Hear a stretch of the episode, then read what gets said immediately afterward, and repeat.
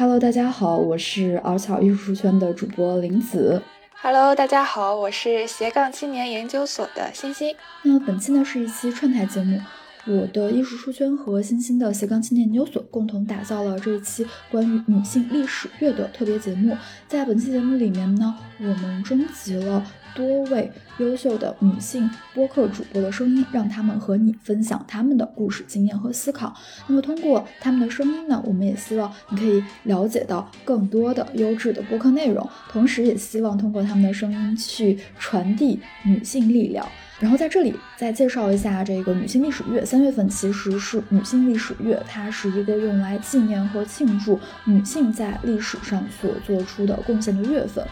然后欣欣可以来介绍一下具体的主题是什么，因为这个也是欣欣的一个很很有意思的一个脑洞。嗯，对，因为我觉得今年的女性历史月它的主题还蛮特别的，今年的主题是。歌颂通过各种形式的媒介来讲述我们故事的女性，然后其中专门点名到了播客这一创作方式，对，然后我觉得它就和我们这些播客主播特别息息相关，对，然后我不知道玲子在听播客的时候会不会有这样一个感觉，就是播客一直给我一种很像胶囊的感觉。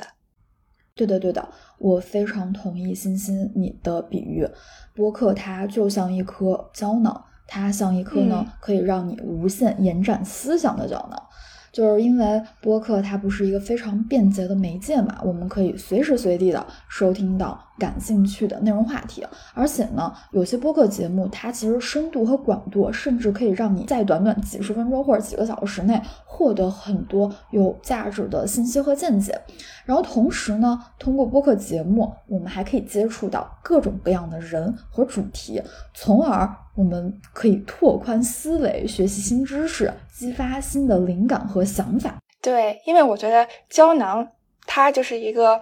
嗯，这样的一个存在，就是有非常丰富的一个信息，然后封存在一个很轻量级的一个容器里。我觉得这个就特别像。音频像播客，因为它不是很占手机内存，然后也不是很耗费流量，然后也很适合随身携带，可以随时打开收听。但你一旦打开，你就会有一种立体环绕，然后被包裹、很沉浸的那样的一个感觉。我觉得这个就和我们吃下一颗胶囊的这种体验也非常的像，所以我就根据这样的一个感受吧，然后为这次的。女性历史月设计了一个问题，然后把这个问题给到了一些我们非常喜欢的女性主播，然后让他们来谈一谈自己对这个问题的一个感受和回答。那我的这个问题是什么呢？我的这个问题就是希望，呃，我们的主播把自己的节目比作一颗。胶囊，这个胶囊呢，可能会是糖，也可能会是药，可能是甜的，也可能是苦的。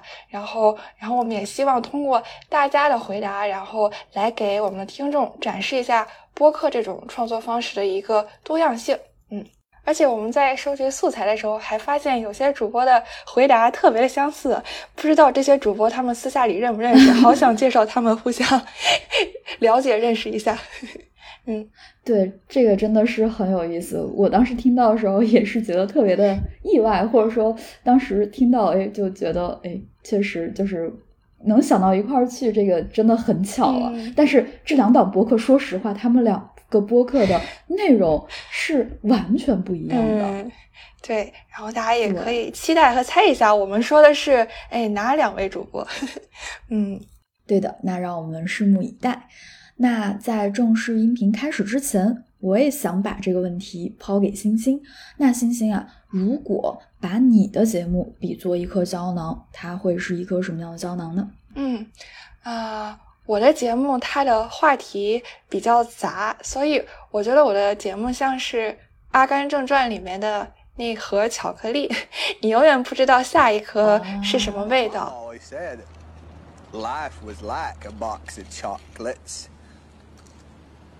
You never know what you're gonna get。然后我也希望，嗯，大家在订阅我之后，呃，能在每一周会得到不同的惊喜。然后，呃，也不需要你收听所有的节目，你其实就选你感兴趣的话题，然后来听就可以。你喜欢哪颗就挑走哪一颗就好。嗯，那就像有一种像拆盲盒的感觉。对对对对对，就是你永远不知道你下一期节目会聊什么。对对，我觉得这也是我个人的一个创作的动力，因为嗯，在做播客的过程也是我自己学习的一个过程，然后我也是一个特别。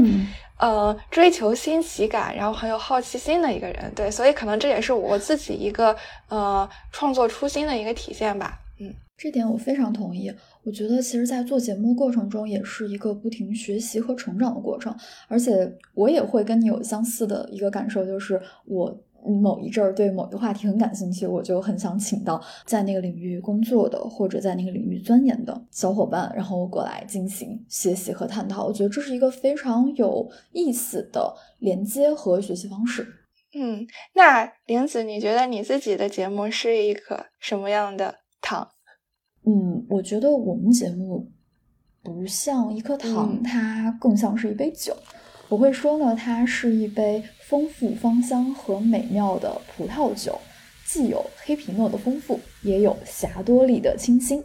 那就像葡萄酒嘛，它有不同的品种和口感。我们播客也涵盖了艺术和生活方式的不同类型和形式，像我们之前有聊到的设计、音乐、摄影、电影等呃关于艺术的话题，我们也会聊到像家居、看展、旅行。等等的这样的生活方式的话题，甚至我们还会聊到像艺术商业化、Web Three 这样跨界的一些话题的探讨。那么在每期节目中呢，我们当时也会请到了不同的行业嘉宾深入探讨，从而呢为听众小伙伴呈现了一杯丰富的听觉佳酿。哇，那我要来上一瓶。好呀，立马给你倒上。好呀，好，好嘞。呃，我们抛砖引玉完了，那我们就来听一听其他主播们的回答吧。嗯，好。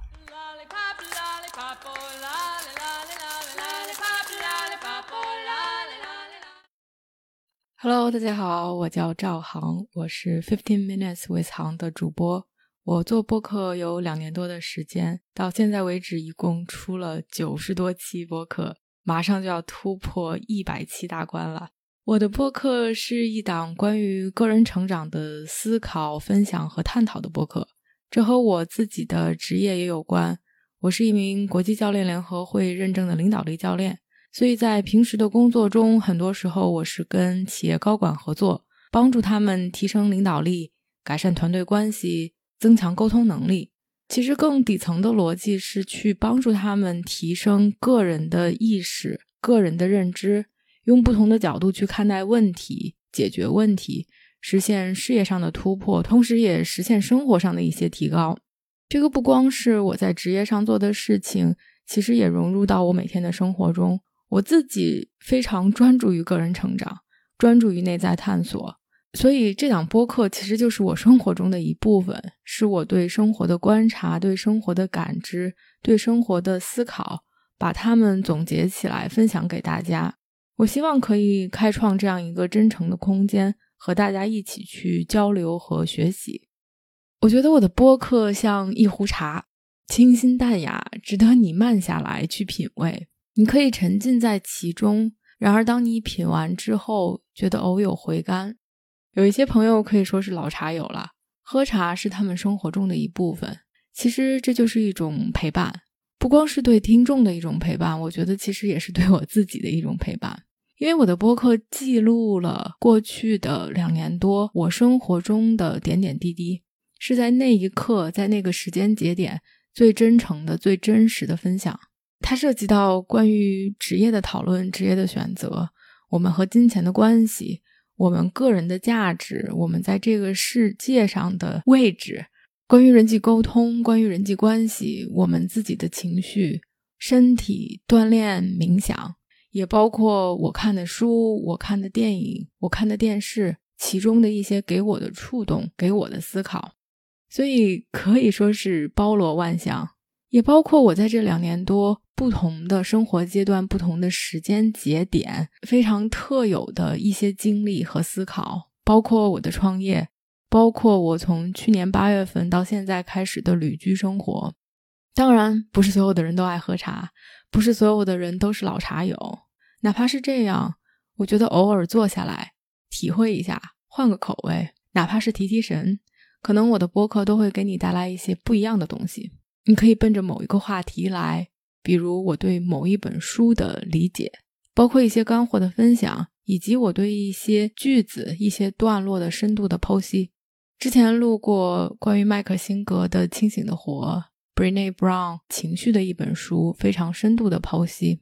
另外，也可能是对我生活中的某一个章节或者是某一个话题感兴趣，你在这里也可以满足到你的需求。比如我们在这个社会上的价值，我对我自己做的事情，以及对整个世界的趋势、生活中的不确定性，给我造成的内心的一些纠结和矛盾。以及包括我们旅居中的一些奇闻异事，表面看上去似乎光鲜亮丽，是很多人追求的一种生活，而我们体验到的确实是非常新鲜刺激，但同时也有很多的之前意想不到的艰辛。另外，我也偶尔会给茶加点奶，加点蜜，让它变成不一样的味道。虽然是一个单口为主的播客，但我也会请来嘉宾。分享他们的一些不一样的经历、不一样的感受，包括我跟两个不同的嘉宾聊关于冥想这件事情，而且时间是跨度了一年，在两个不同的节点，我也对冥想有自己不同的体会和感受。包括请了另外一个教练朋友，她是在怀孕期间被诊断为双向情感障碍，去聊她内心的从纠结到接受。她在这期间的挑战和她的一些想法和作为，以及各种各样的职业故事，包括小提琴演奏家，包括游戏主播，包括我的朋友在非营利组织去做筹款的工作，他们遇到的不一样的人，背后反映的我们和金钱，我们和职业，我们和选择各种各样的关系。所以很高兴能有这个机会跟大家一起来介绍我的博客，分享我的博客。希望我们所有的人都可以给自己去留一些时间和空间，慢下来，发发呆，望望天，思考一下人生，思考一下自己，给自己多一些关爱。喝茶的过程更像一个静心的过程。欢迎大家来喝我的这壶茶，节目里见喽。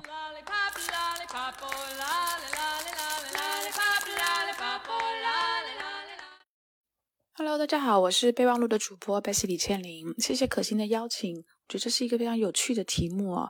嗯，备忘录，呃，如果比拟做我们生活当中的，不管是糖胶囊或者一样东西，它会是什么？呃，我觉得备忘录有一点点像中药。为什么叫中药呢？呃，大家都知道中药跟西药的差别在于，中药是呃必须长期的服用，才有可能对你的体质或者是你想治疗的呃，尤其是慢性的疾病得到一些的改善。嗯，那西药的话就比较是短期之内立刻见效，强心针，但是它没有得到一个长期改善的这样的一个效果吧。那嗯，我知道我们很多的听友把对备忘录定位成做一个干货的一个节目，所以我们节目里头，呃，我们很多嘉宾的输出呢，其实是在不管是对在学的听友，或者是在公司工作的听友们，嗯，做了一些在学校以及在工作。工作的培训上面可能还不够的一些的补充，啊，所以但是就是它是不是要长期的听，你才有可能对很多的不同赛道里面。嗯，大家可能面临到的商业的问题都相当的类似，所以这是为什么我觉得，呃，备忘录比较像中药。你长期的服用，你听了各种不同赛道的从业从业者他们在节目里面做的一些分享，他看到的一些赛道里头的机会跟挑战，你听久了，你就会发现，其实非常多的赛道，大家面临到的都是非常类似的问题。那也希望这样的一个长期的服用呢，能够慢慢慢慢的呃帮着大家。呃，建立对于商业场景、商业模式啊，以及商业发展上面的一些的呃观察的呃能力。谢谢。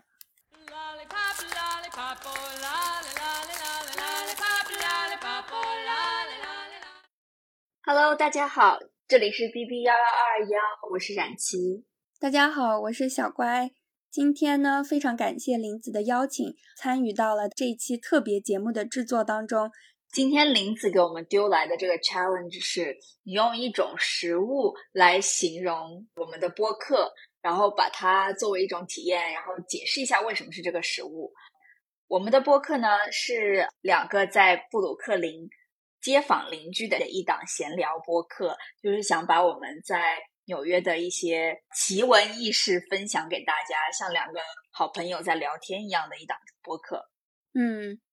所以今天看到这个问题浮现到我脑海里面的东西就是跳跳糖。我觉得我们的节目非常的像跳跳糖。我不知道燃气对跳跳糖有什么样的回忆或者是体验啊？我小的时候呢，觉得跳跳糖是一个非常容易得到的零食，你可以在不同的商店或者是小卖部买到。而且它其实每一包量都很少，所以其实不是一个你可以很长时间享受的一个东西。但是呢，它给你短暂的时间内带来那种噼里啪啦的开心的体验，就是让我觉得非常的兴奋。对我，当你今天我们两个在讨论这期节目的时候，你有这个回答，我就立马就觉得想一想有什么其他的都没有这个准确。就是跳跳糖给我的感觉，它除了像一种零食，还有一点像一个玩具。给你的一种甜蜜的口感以外，还给你了一种很惊奇的一种体验。这一个零食还要吃起来更好的是，如果你可以跟你最好的朋友分享，这又很像我们两个当时做这个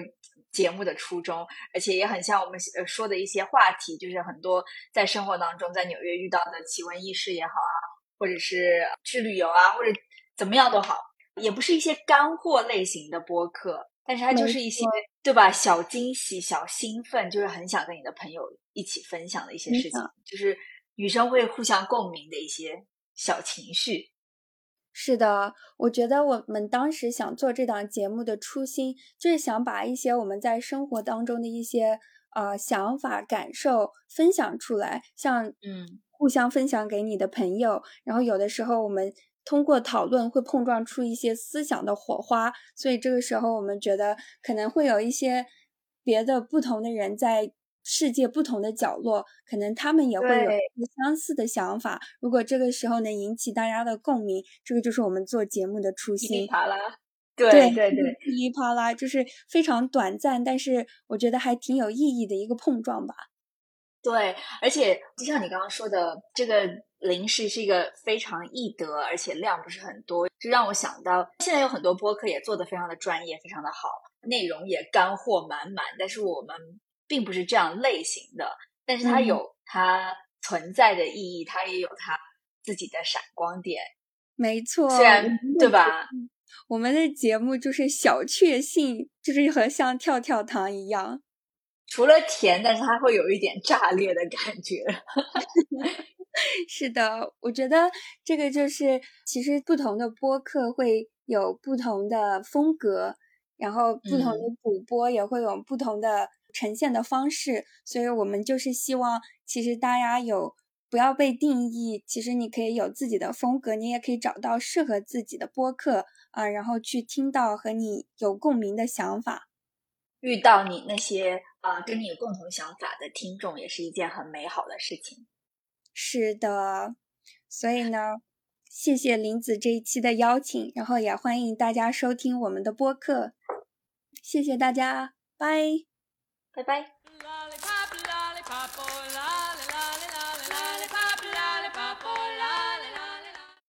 在我的理解中，大实话更像是一个放食物或者是说美食的容器，每一期节目会有各种各样的食物放进来，带来相关的内容。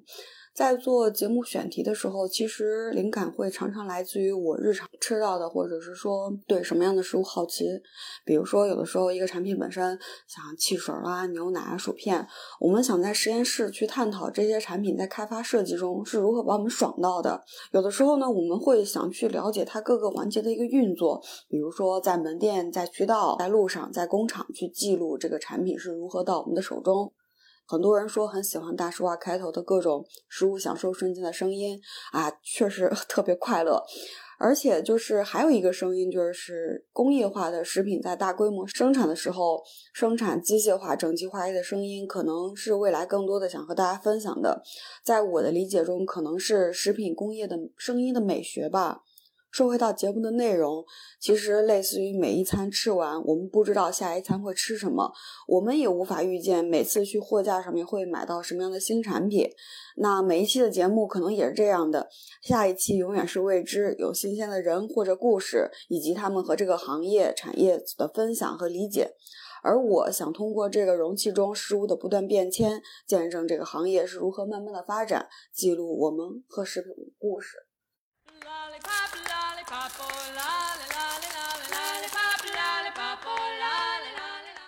大家好，我是小溪，我们是大俗小雅。大俗小雅是由生活在世界各地的打工人每周一起跨时差谈天说地。那非常谢谢 Arts Out 艺术书圈还有斜杠青年研究所的主播们邀请我们一起加入到这期节目的录制当中。然后他们的这个女性历史月的活动。的节目我们也非常的喜欢。是的，我觉得这个主题真的非常有新意。对，然后他们就想邀请我们一起来讲一讲，说如果把我们的节目比作一颗糖或者是一粒胶囊，它会是什么？那样子你觉得它是什么？我那天想了一下，我觉得，哎，这样算不算自夸自擂？就是应该算德国的小熊糖吧，就 Gummy Bear。我现在在手边。刚刚还吃了。哎，我以为全世界都有小熊糖，这是一个德国的。它是一个德国牌子，叫小熊。哦，可是纽约也有 Gummy Bear 哎。哦，那就是同路的吧。因为我觉得它还挺火的，我在伦敦啊、意大利都看到了。然后我每次回国还会给我的小侄儿带一些，因为它。不只是软糖嘛，它还有它也有那种硬糖系列的，可以混杂着买。然后每一次你去吃，就是口味都不知道下一颗会是什么味道。然后它有不同的形状，就像我跟我小侄儿买的，就会买那种动物系列，它就是里面有小乌龟啊、小恐龙啊，就像拆盲盒一样的那种体验。呃，我觉得我们的节目呢，说的好听一点就是。比较丰富内容，说的不好听一点就是大杂烩。我们可是丰富性的复合人才呢。就每次大家问，呃，知道我我们做这个播客的时候，就会问一下你们播客是讲什么啊？什么内什么类型的？我就会一下 一时语塞，不知如何定位，因为它实在是太不垂类了。那想来想去就觉得，啊，那就用小熊糖来定义吧，因为。感觉它是会囊括的 口味比较广泛，然后软软硬都有。嗯，那你这么说的话，我也有一点觉得我们的播客像 Sour Patch，就是那个酸酸小人。因为可能我没有吃过，你居然没有吃过，真的超级好吃，安利给你吃好吧？我一吃就会停不下来。就它是那种甜甜的软糖，它。大体来说是甜甜的软糖，但是呢，它上面有一层那种特别酸的酸粉，所以它也是有的会超。我现在牙齿已经开始泛酸了，听到那句话，就它有的时候会超级酸，有的时候就是一般般酸，所以有点像小熊糖，你不知道拿到的下一刻它到底是超级无敌酸呢，还是一点点酸。但是它整体，对啊，也是回甘的啦，所以就可能我们节目大多数是给大家带来快乐，但是偶尔也有一些比较酸酸刺激的对内容，可能会有一点心头一紧这样。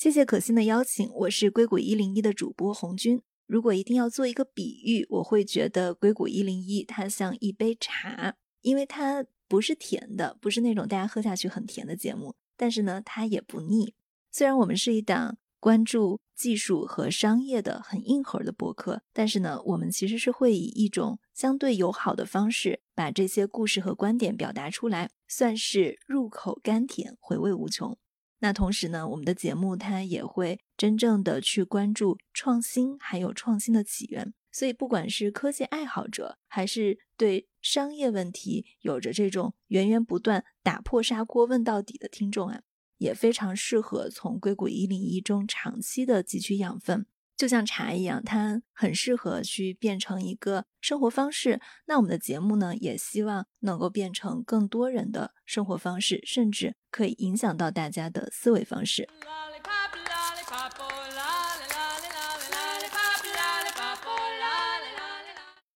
Hello，斜杠青年研究所的朋友们，大家好，这里是木有鱼丸，鱼是娱乐的鱼，我是主播未来星，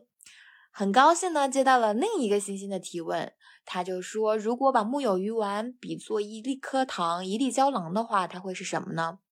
我看到这个题目的第一反应，其实觉得我们木有鱼丸好像不太甜，嗯，也好像不太能够治愈什么，所以糖和胶囊可能都不太适合我们。嗯，与其比着这两个呢，我会觉得我们更像是酒，嗯，是大家日常生活中自己找的一些小乐子。或者说是成年人世界中一些不可多得的放肆的快乐吧，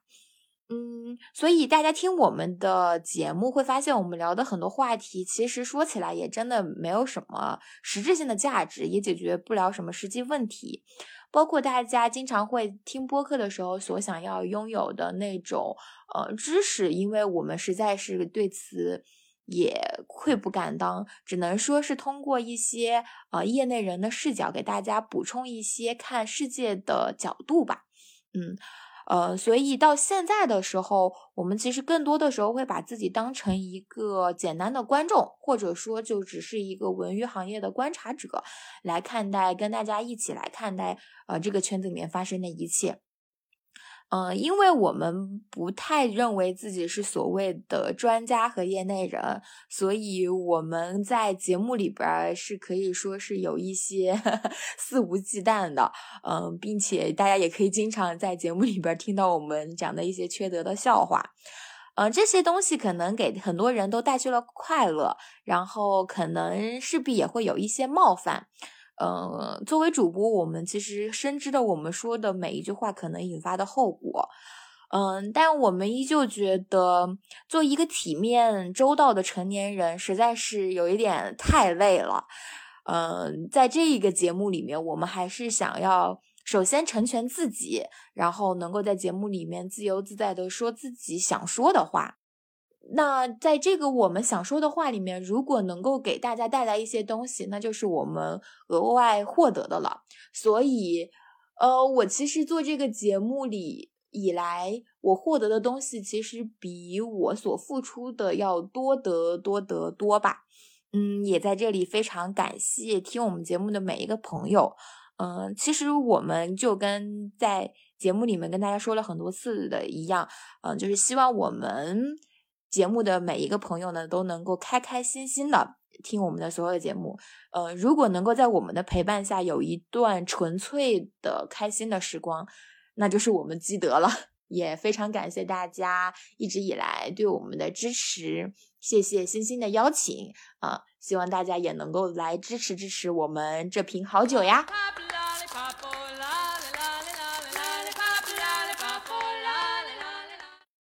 大家好，我是 Onboard 节目的主播 Monica，我现在是一名投资人，兼职做一做公众号，还有播客。做 Onboard 有一年的时间了。当 Liz 找到我，希望用这么独特的方式来描述我的 Podcast 的时候，其实我还想了特别久的时间。毕竟 Onboard 是一档相对比较专业的，甚至在一些人眼里还有些枯燥的播客。我很难想象用一个那么 fancy 有意思的。糖果或者食物来形容它，但是后来想了一想，我突然觉得我自己很喜欢喝的手冲咖啡，或许就是一个挺好的比喻。首先，咖啡是苦的，所以未必每个人都那么喜欢它。而手冲咖啡又有一些特别，它不像美式那么随处可见，也没有美式那么浓烈，更不像拿铁、cappuccino 那样那么人见人爱，加上一些奶味，似乎大家都容易接受。不过，喜欢它的人如果能够克服一开始的那一些苦，或者说那一些平淡，慢慢的会尝能够尝出其中的这个甜味。这或许就像 Onboard 一样，Onboard 的主题看着或许有一些不那么 sexy，比如做数据库的创始人聊他们的创业故事，比如硅谷做机器学习、做 marketing 的同学聊他们的实践经验。我经常都会觉得这些选题会不会太干了，但是比较意外，不论是直播还是在小宇宙上的播放，都经常能给我带来一些惊喜。加上评论区们，大家有时候非常专业的一些评论和回复，都时常给我鼓励，让我切切实实的感觉到。啊，一线的从业者、创业者能够从这一些访谈中，我的内容中能够实际的受益，我想这个不论是对于听众还是对于我自己，都是如同喝手冲咖啡一样的苦后有回甘吧。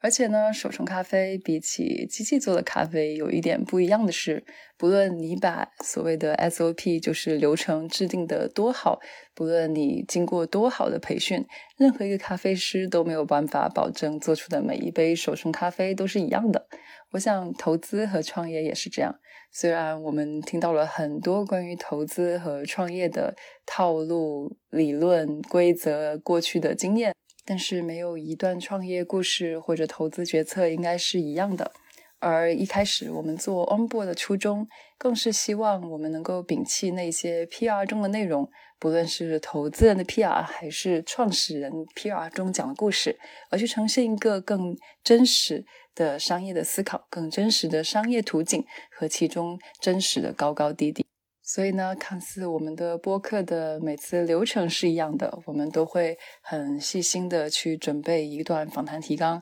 去在采访之前去了解嘉宾过去的很多历史，他们在公开场合发表的一些演讲。但是每一个个体、每一段故事都是鲜活且真实的，这就跟手冲咖啡一样吧。最后呢，喜欢手冲咖啡的人，我想都会对豆子有些讲究，或者至少是喜欢尝试不同的豆子，并且尝试从中去品尝出细微的差别。而且手冲咖啡也比一般的咖啡有那么一点点小贵，这或许也是我们有一些傲娇的小坚持吧。就是每选每一个访谈对象，就要像选豆子一样，选我们的 topic 也是一样。我们希望不要随波逐流。每一颗豆子的选择，每个话题的选择里边都是我们的思考。我们也不希望为了冲流量而去做一些纯粹追热点的主题，或者用一些我们觉得为流量而牺牲质量的故事。所以呢，也许它也有那么一点点价格和欣赏的门槛，但是我们相信识货的你总会喜欢它。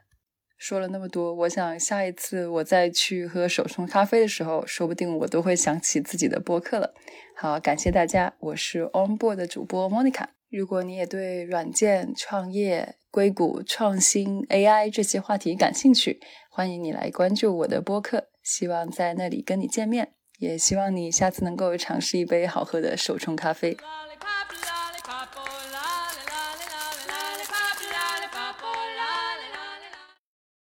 Hello，大家好，我是之路的柯子啊，谢谢斜杠青年研究所的邀请，谢谢欣欣。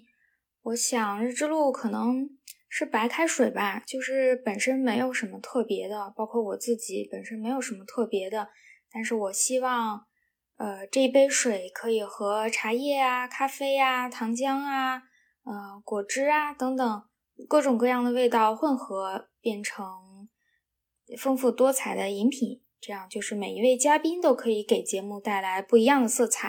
啊，让听众朋友们认识到这个世界更多的色彩。我想日之路大概就是这样吧。好，谢谢。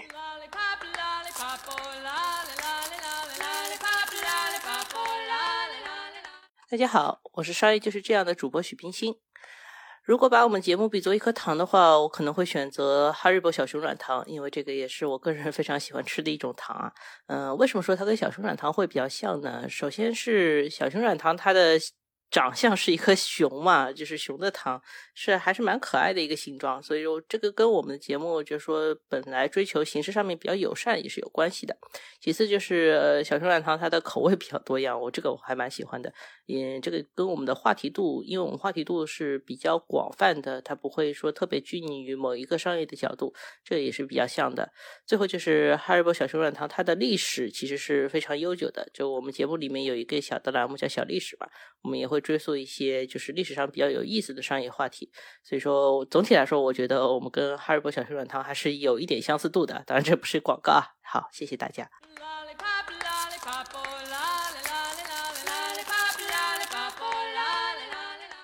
大家好，我是新闻酸菜馆的主播丁丁，听过我的节目吗？我的节目已经做了十二年了，所以它对我来说已经非常的具象，什么都不像，就是我生活的一部分。但是对于我的听众，我希望酸菜馆是他们生活的电子调味料吧，最好是海盐黑胡椒味的，给那些真实发生的故事加点味道，可以更好的感受到现实的滋味儿。如果你喜欢这个味儿，那么谢谢你的喜欢，我会继续坚持下去。啦啦啦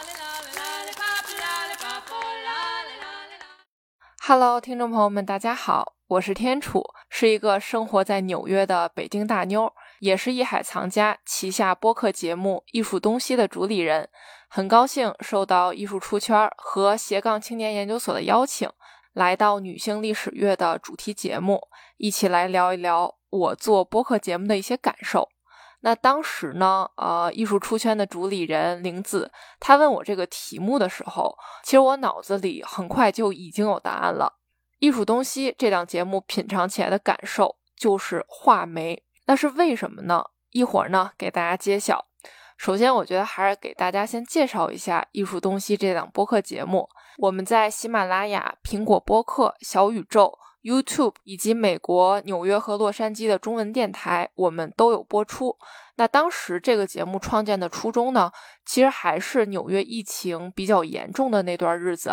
我记得当时是从2020年3月初，各大美术馆闭馆，彻底不开门。那到他们陆陆续续重新开放呢，真的几乎是大半年的时间。那你看不了美术馆、博物馆和画廊。只能在家发呆，真的是要了我的命了。那就更不用说出国旅行看展了，完全是不可能的。所以，我们艺海藏家团队就琢磨说，哎，要不要带大家去云看展？那既然我在纽约，艺术资源这么丰富，那咱就从纽约开始吧。于是呢，二零二零年七月份，看展季播客节目正式上线。那在特殊时期呢，带大家足不出户的去云看展。随后，节目就更名为纽约艺术圈。为大家带来更多的艺术故事、热点新闻、嘉宾畅聊等等和艺术文化息息相关的内容。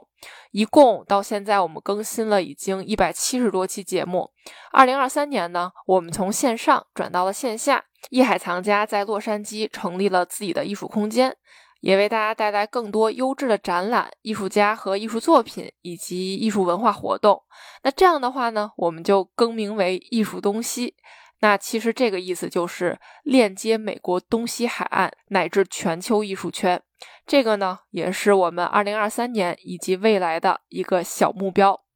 其实哈，你说一档着重去讲纽约和洛杉矶以及美国艺术圈的艺术文化类播客节目，为什么会感觉像是在吃一颗话梅呢？我做这样节目的初衷。就是希望它不仅仅是一个用声音去活跃生活的甜味剂，更能像是话梅这样有一点酸酸的，有一点刺激舌尖的感觉，就像是在提醒听众朋友们一样。那听个乐呵的同时呢，还真是能学到点知识，更是能刺激引发一些思考。最重要的是，话梅这东西啊，它不仅仅是能直接扔到嘴里去吃的。那我们的节目呢，也并不仅仅只是给艺术圈人士听的。那就像话梅一样，它可以做，比如说话梅红烧肉，可以用来解腻，那更是可以用于去调制夏天冰冰凉凉的雪碧或者气泡水儿。那我们也希望我们的收听人群是来自各行各业、各个领域的，毕竟艺术文化这种东西是生活中必不可少的，它可以与金融圈啊、时尚圈啊、教育圈啊、美食圈啊。等等吧，反正跟任何圈子去产生关系和碰撞，那其实就像画眉一样。那你把这个东西它放到哪儿都不会觉得违和。我印象比较深的呢，就是我们在节目中聊了纽约的各个博物馆的小角落和一些小故事。就比如说无印良品这个牌子，其实是纽约现代艺术博物馆 MoMA 带火的。施瓦辛格，他曾经被当作艺术品在惠特尼美术馆展出，等等吧，这种比较冷门的话题。那我们也聊过许多现当代艺术家们那些奇奇怪怪的故事，以及一些匪夷所思的艺术创作。那我们也去给大家成系统的讲到了那些震惊艺术圈的盗窃案啊，各种狗血官司啊，艺术藏家和画廊主们那些难以启齿的小秘密。其实就是用一种轻松的方式作为切入点。艺术呢，不仅仅是梵高、莫奈啊，艺术史那么枯燥的东西，也有很多有趣的小故事，并且很多听众朋友们呢，不仅仅愿意作为忠实粉丝，那更是积极主动的在后台去联系我，大家一起寻找新的话题。他们呢，也参与到节目录制过程中，这个真的是让我特别的感动。那我也希望今后的艺术东西可以给大家带来更多更好的有关艺术文化的精彩内容。最后呢，感谢玲子的邀请，然后也希望大家多多关注艺术出圈和斜杠青年研究所。当然了，也包括我们艺术东西的播客节目。希望我们这一类的播客节目，大家可以越做越好。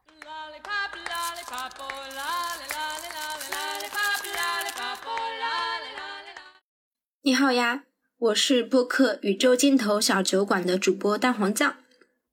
我收到的问题是这样的：如果把你的每期节目比作一颗糖或一粒胶囊，它会是什么？如果要说我们节目的味道，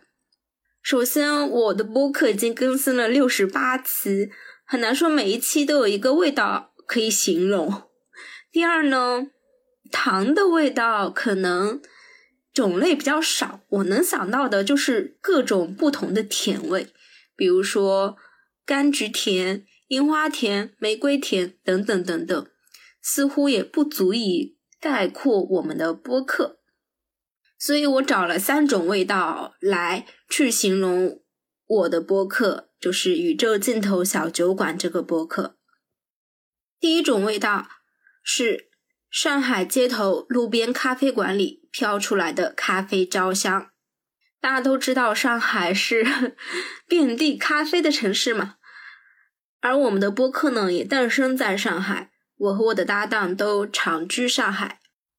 而我们的播客内容呢，就是我和我的搭档以及我们的朋友们的聊天，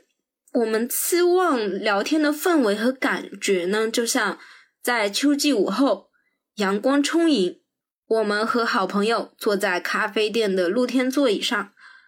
就天南海北的畅快闲聊。所以我希望我们的小酒馆飘出来咖啡焦香的味道。第二种味道呢，是华东地区梅雨季潮湿的小雨。为什么是华东地区的梅雨季呢？因为 江浙沪地区每年。就是大概到五六月份的时候都会有梅雨季嘛，梅雨季通常令人不快，天会变得阴沉，你的心情也会跟着淅沥沥的小雨也变得淅沥沥的。为什么用这种味道来形容我们的播客呢？那是因为我们的播客内容里有非常多我们对世界、对现实、对自己的种种困惑、不解、不安。焦躁，有很多我们不解的问题，我们会把它作为议题拿出来，在播客里和大家讨论。比如说，我们在职场上的一些困难，我们的年龄焦虑，我们的恋爱问题等等等等。那第三种味道呢，是昆明春季翠湖边干燥的微风。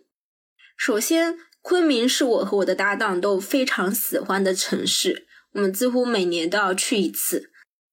其次，为什么是昆明春季的微风呢？因为在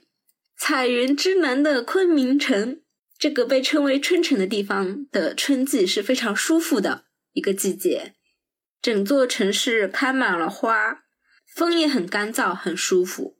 昆明春季的风，它不急不徐不焦。不燥，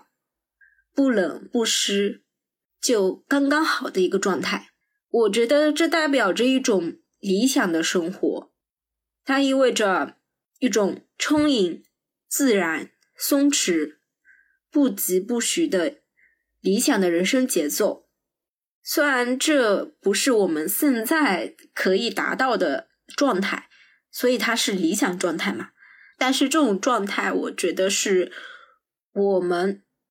希望去追求的，那这就是我们的播客《宇宙尽头小酒馆》这个播客的味道。如果你也有共鸣呢，可以来订阅和关注我们这个小播客。光临我们的小酒馆，我们坐下一起慢慢喝一杯咖啡。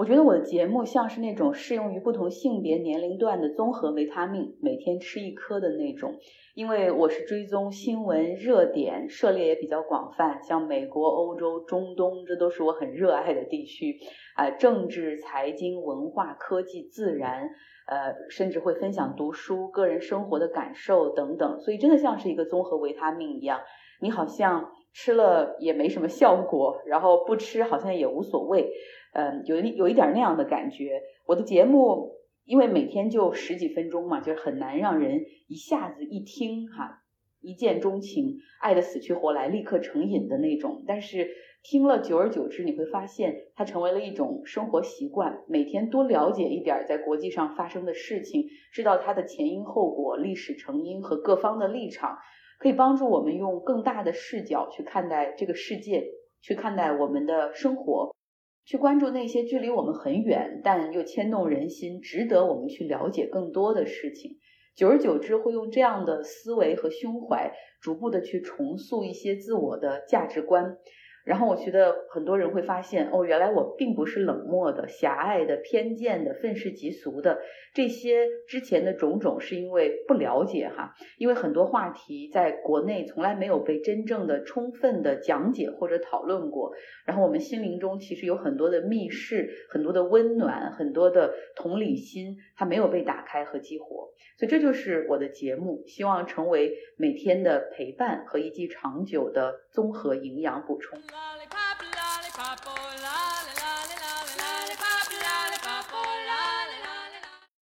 大家好，我是一只羊，我是知心小酒馆和油条配咖啡这两档播客的主播，很开心受到星星的邀请来回答这个问题。一直以来我制作的这些内容，在我看来像什么东西，像什么事物？那我当然是非常希望每一次我制作的节目都可以非常的好，就像我特别喜欢的这个罗勒味的冰淇淋一样。但我感觉实际上啊，它每一次。都不可能做到那么完美的，即使我心里面有那样的目标，那做出来也不是那么回事儿。所以我觉得呢，它更像是我按照自己拍脑门想出来的那些菜谱做的食物。大部分时候呢，那它都是能吃的。但你说美味到不要不要的，就像这个罗勒冰淇淋一样，嗯，那种情况是有，但是并不多。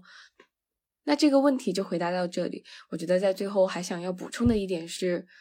呃，可能在创作的过程当中，我们都会习惯于给自己设定一个非常高的目标，比如说我做的东西就必须得像这个罗勒味的冰淇淋，必须要像是比如说 NPR 那样的大台做出来的一种质感。但在实际生活当中，这个是可遇而不可求的，特别是对于个人创作者来说，你先保持一个呃稳定的更新频率，先谈量。你才会看到质的变化，这真的是一个非常朴素的道理。但是能够坚持做下去的人并不是很多，包括我在做油条配咖啡的过程当中，也经常掉链子，因为太累而不想再继续坚持下去。那么这个时候有一个很好的 partner 和你一起来面对这些问题，相互帮助和扶持，那就是非常重要，也是特别必要的一点。嗯，好的，那就是这样了，拜拜。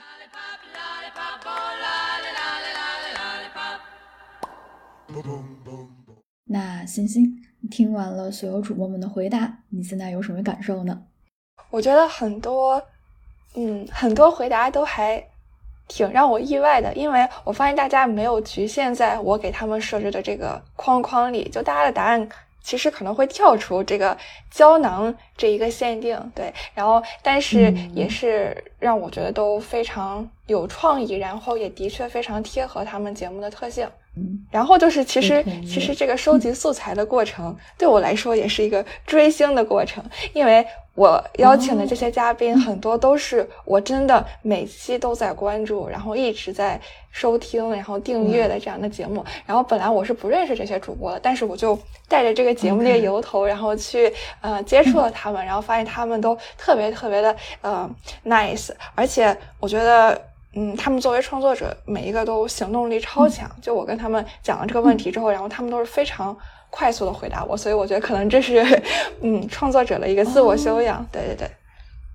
哇塞，我也太羡慕星星你了。嗯，我希望下一次我们在合作串台节目的时候，我也可以实现我的追星梦。那么我这次呢，主要是为大家去发掘一些小众且宝藏的播客内容。然后这些播客主播刚好也是我本身认识的，无论线上或者线下的老友们。然后也非常非常感谢他们的支持，以及给听众朋友们去呈现出他们想表达的内容和想法。然后我也是希望呢，能通过这样的一期节目，能让作为听众的你去了解到，哎，原来播客它可能讨论的话题不仅仅只局限于某一个非常特定的话题，它可以是非常非常广泛的。我们可以通过播客这样的一个媒介形式，然后能去理解到这个更丰富、更加精彩的世界。对，然后在这里也要非常感谢所有参与了我们这期节目的嘉宾，然后大家真的是在百忙之中抽出了时间，然后还来呃贡献了自己的呃声音，然后贡献了自己的这样的一个回答，然后我们在这里非常感谢参与了我们这期节目的主播们，嗯，比心，比心各位女主播了。然后也非常感谢大家收听本期的特别节目，也希望大家通过这期节目呢，跟我们一起了解到了女性历史月，也通过这些优秀的女性主播的声音，感受到了她们想去传达的强大力量。也欢迎去订阅他们的节目，如果你还没有订阅的话。还有想要邀请听众朋友们，如果我们提到了这些主播，正好也是你在关注和订阅的主播，然后你对他们节目的印象和他们的描述不同，但是你也很想分享，然后也非常欢迎你把你的答案留在评论区里。对，然后我相信，呃，我们节目这些嘉宾也会非常想要知道你的答案和他们在你心里是一个什么样的印象。好嘞，那我们这期就先到这里了，大家拜拜，拜拜。Lollipop, lollipop, oh lolly, lolly, lolly, lollipop, lollipop, oh lolly, lolly, lolly, lollipop, lollipop, oh lolly, lolly, lolly, lollipop. Boom.